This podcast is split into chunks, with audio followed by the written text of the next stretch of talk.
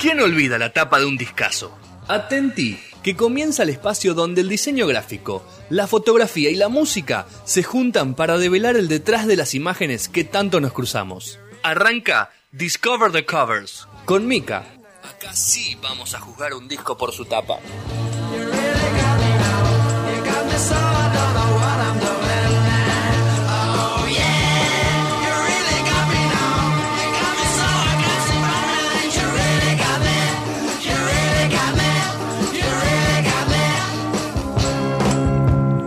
Quinto y último bloque de No Sonoras, 19.43. Y tenemos el debut de Micaela Nani. ¿Cómo estás, Mica? Ay, qué bien, qué nivel. ¿Viste? Hola, ¿Nos ¿me ves? Ah, ¿Nos ves ¿Todo bien? ¿Viste que ahora nos ves?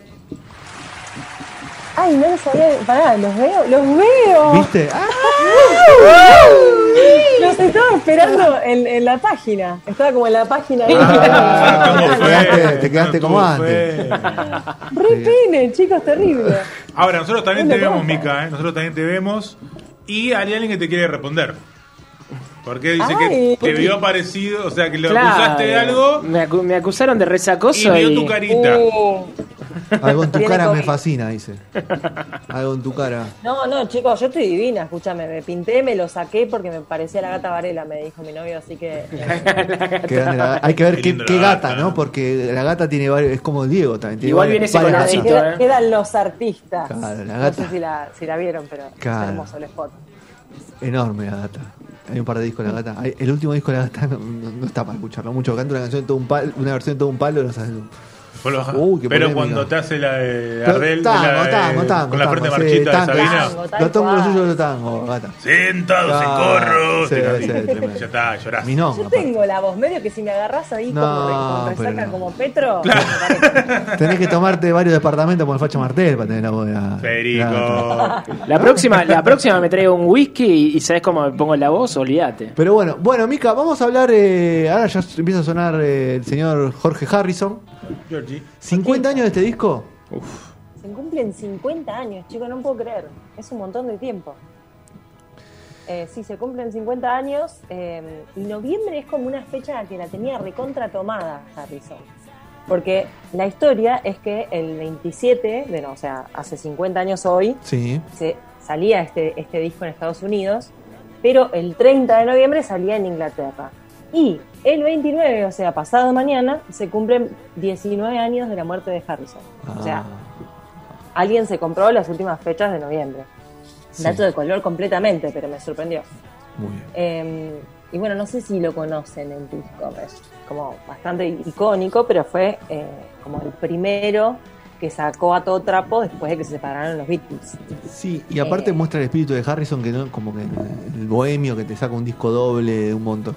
Los Beatles venían de discos cortitos, Sí. muchas canciones cortitos. Y todo lo que se venía guardando, ¿no? Yo insisto que un poco había eso. ¿no? Tenía todo ahí para sacar Harrison que no lo dejaban meter en ningún disco. Tiene canciones No. de 7 minutos, de 11 minutos. Sí, es que, a ver, eh, La la cuota de Harrison en, en- en cada disco de los Beatles, eh, lo, lo hemos dicho, era dos como o tres como demasiado.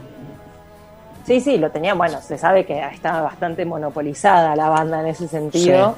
Y Harrison venía hace tiempo eh, juntando material que, bueno, cuando, cuando teóricamente el 10 de abril Paul McCartney dijo, bueno, chicos, vamos cerrando, ahí Harrison dijo, esta es la mía.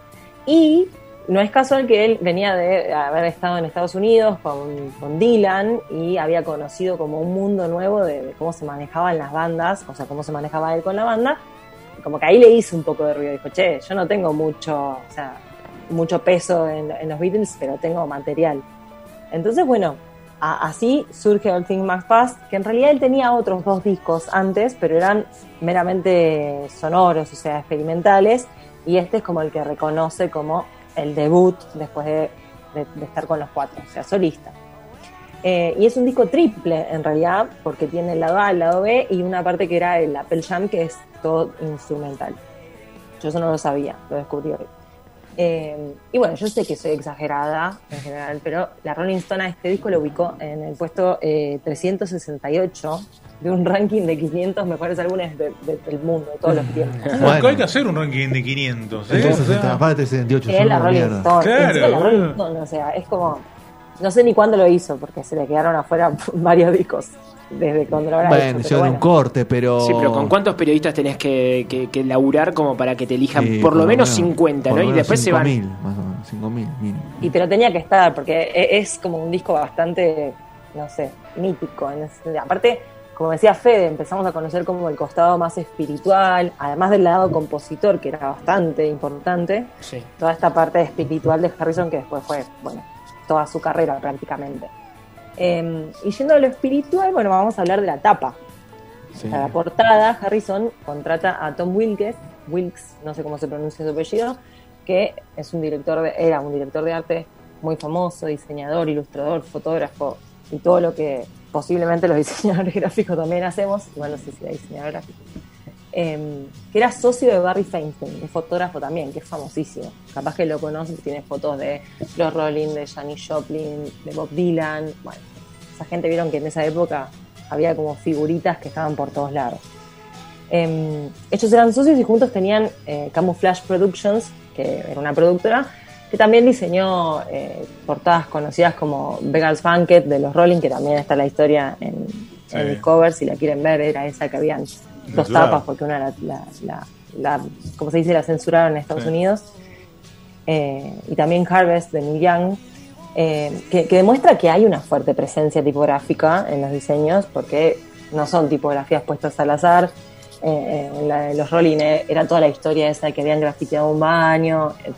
O sea, tiene un peso importante.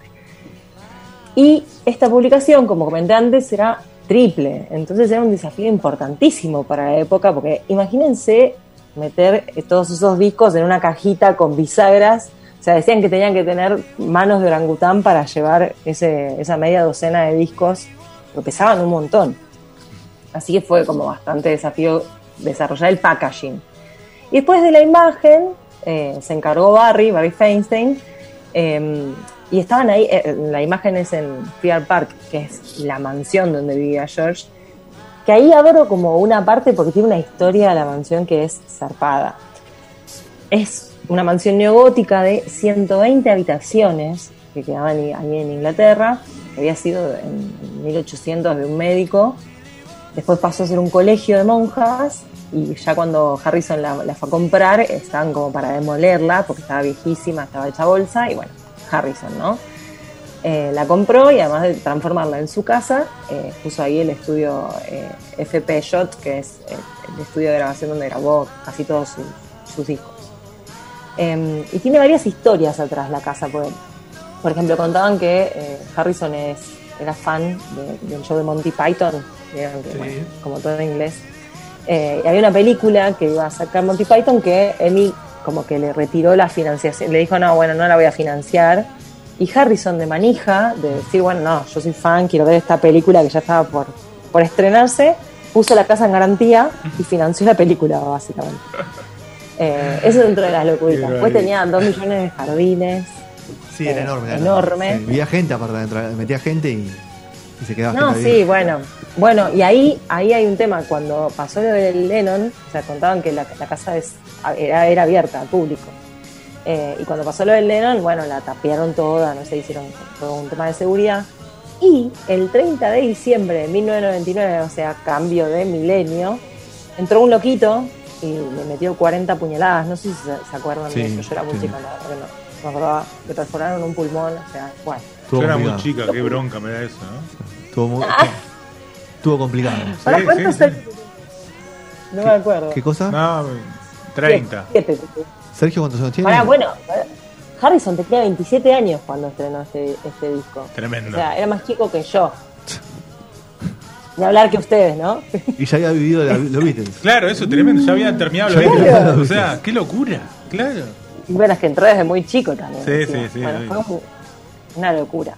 Bueno, y retomando, eh, la imagen que se ve en la tapa es justamente el, jardín principal de esta mansión, en la que, bueno, Feinstein vio los gnomos que los habían recuperado hace poco porque se los habían afanado, y como que encontró ahí una poética medio simbólica de, la separación de los Beatles y los cuatro gnomos ahí, que Pin lo vio y dijo, ATR, cumbia cajeteada, la piola, lo metió a Harrison, le dijo, ponete ahí, whisky, sacó la foto y ahí que y dijo, acá, esta es la portada, como que entendió al toque que esa imagen era súper fuerte.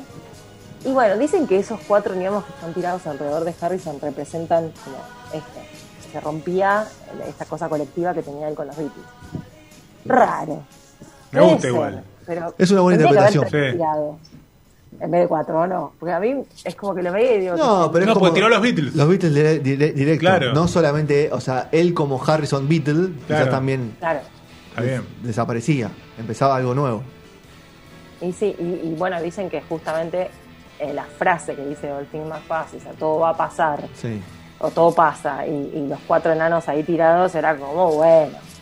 Y eso parece que puso nervioso a Lennon, como que cuando él empezó a mostrar eh, lo, que, lo que había hecho, el trabajo, bueno, parece que Lennon estaba medio celoso, como que no le, no le había parecido muy linda la idea, pero leí por ahí que terminó diciendo como que bueno, que prefería ese disco antes que McCartney, que es el primero de Paul solista. Re Qué picante. Picarón. No sé cuál es su favorito. El otro día lo hablábamos. Eh, el mío Harrison. Era el más buenardo. Y yo me quedo con Harrison también. ¿eh? No, yo no. Yo me quedo con McCartney. Yo con los dos, con Lennon y McCartney y después Harrison por él. Yo para romper los huevos. No. McCartney cuando lo vi en vivo. no. Sí, sí.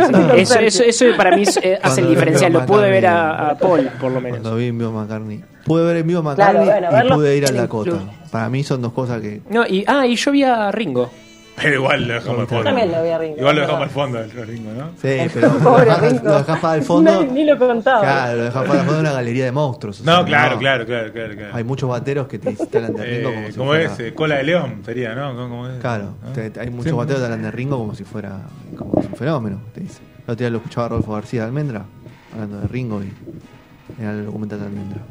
Pero bueno, eh, sí. Y para la época eh, está, está muy bien. Después, obviamente, vino, vino un montón de diversidad, pero sabía acompañar la banda. Eh, y bueno, no, para ir cerrando, eh, esa fue una sesión de fotos que hicieron alrededor, o sea, en, en todos los jardines de, de Friar Park, que la verdad que si la quieren googlear y buscar me parece, porque tienen unos fotones de Harrison, que encima en esa época estaba peli largo, todo muy histórico. Eh, Claro. Y aparte y mirando de frente a la cámara, imágenes- mirando a la cámara, ¿Cómo? Mirando a la cámara mal. El tipo con la mirada ahí. Bueno, yo hace poquito fui a Mendoza y, y encontré como un lugar muy parecido. ¿Hiciste- Entonces, y tenía un foto? sombrero que no era mío, era de una amiga, Sí. porque no uso sombreros, quiero aclararlo. Eh, y me pareció que había que, que rehacer la tapa y la rehice está en mi Instagram. No me quedó con la misma esencia. ¿Había ¿no? también? No los conseguí, pero había como. Botella de vino. ¿viste? Como- Botella de Botella de vino vino. te has tomado, Mica. Esa mica ya no está más, ¿no? Ah. Esa es la gata Varela. la gata. Nada, nada, y bueno, eso, y, ah, y en el video Crackerbox eh, Palace, que es el mismo apodo que encima tenía la casa, eh, se ve varias, varias partes de la mansión, que la inmensidad que era, porque era enorme. Y en el disco que tiene ese tema, que es eh, 33 y un cuarto, que no sé cómo se dice en inglés, Sí. se puede ver la foto que tiene eh, Harrison con su papá adentro de la, de la portada, o sea, del disco. Y bueno, los jardines, eso los, los siguió cuidando George hasta que murió. Y ahora la mujer y el hijo siguen viviendo ahí. La última mujer, Olivia. Y hoy me enteré de algo, chicos, perdón. Upa, me- upa. Lo quiero dejar dicho. Indiscreciones. No puedo creer que yo no, no sabía esto, pero ¿Qué? Eric Clapton era el vocalista de Cream, chicos. Yo no Sí, sabía. ¿cómo no sabías eso? No sabía. Era muy amigo también de. Bueno, Tremendo. Claro. Sí, yo tengo un. te- eh, es medio mufa. Lo icardió. tu- tuvo. Claro, eso iba a decir, hasta que. Tuvo, ¿no? Sí, lo incidente. encargó, tuvo un incidente. Mufa, sí, Clapton tuvo una tragedia. Mufa ¿no? también. Sí, bueno, no, pero no vamos a decir mufa por No, eso. por eso. Somos malos, boludo, claro. Pero escuchame, eh, sí, a ver. Digámosle mufa A mí por, me por gusta lo que le mucho. hizo de- a este, ¿Sabes lo que ¿no? me gusta Por lo mucho? le El, pasó. el disco homenaje a Harrison. Que es en el. Siempre tengo la duda. No sé Eh, si es el Madison o en el Royal Está Hall. bien, me gustó mucho. A mí los 40, gustó min- mucho. los primeros 40 Sí. minutos todo música india es estupendo. Y después las versiones, bueno, la de Tom Petty. Sí, yo no le, metí versiones. tan- no le metí tanto a la parte de la música. Y pero hay que escucharlo entero. Sí, está bien, está bien. Te Es banco. largo el disco. Te banco. ¿Lo escuchaste, Sí. Mica, ese disco? Sí, es un mood el tema de la música experimental. O sea, no es que, bueno, cualquier día me levanto, me clavo este disco y arranco el día. No, no, pero- Hay que estar como. Sí, no hay que dejarlo de fondo. Aloneamos. Medio dormido. Cuando arranca, ¿no? Medio dormido a la mañana, poné, pasó. uy. ¿Qué, es un- eh, qué- qué son discos del- de, domingo a la, la mañana, no? No, ni de domingo a la mañana porque le prestas mucha. No es para prestar atención. Llega un momento que. No te lo pongas a las 6 de la tarde. El citar, todo Claro, eso te empieza a domingo a las volver seis no. loquito. O sea, no, No puedes poner ni- ni Yes, ni Génesis, nada un domingo. No, pero es otra cosa.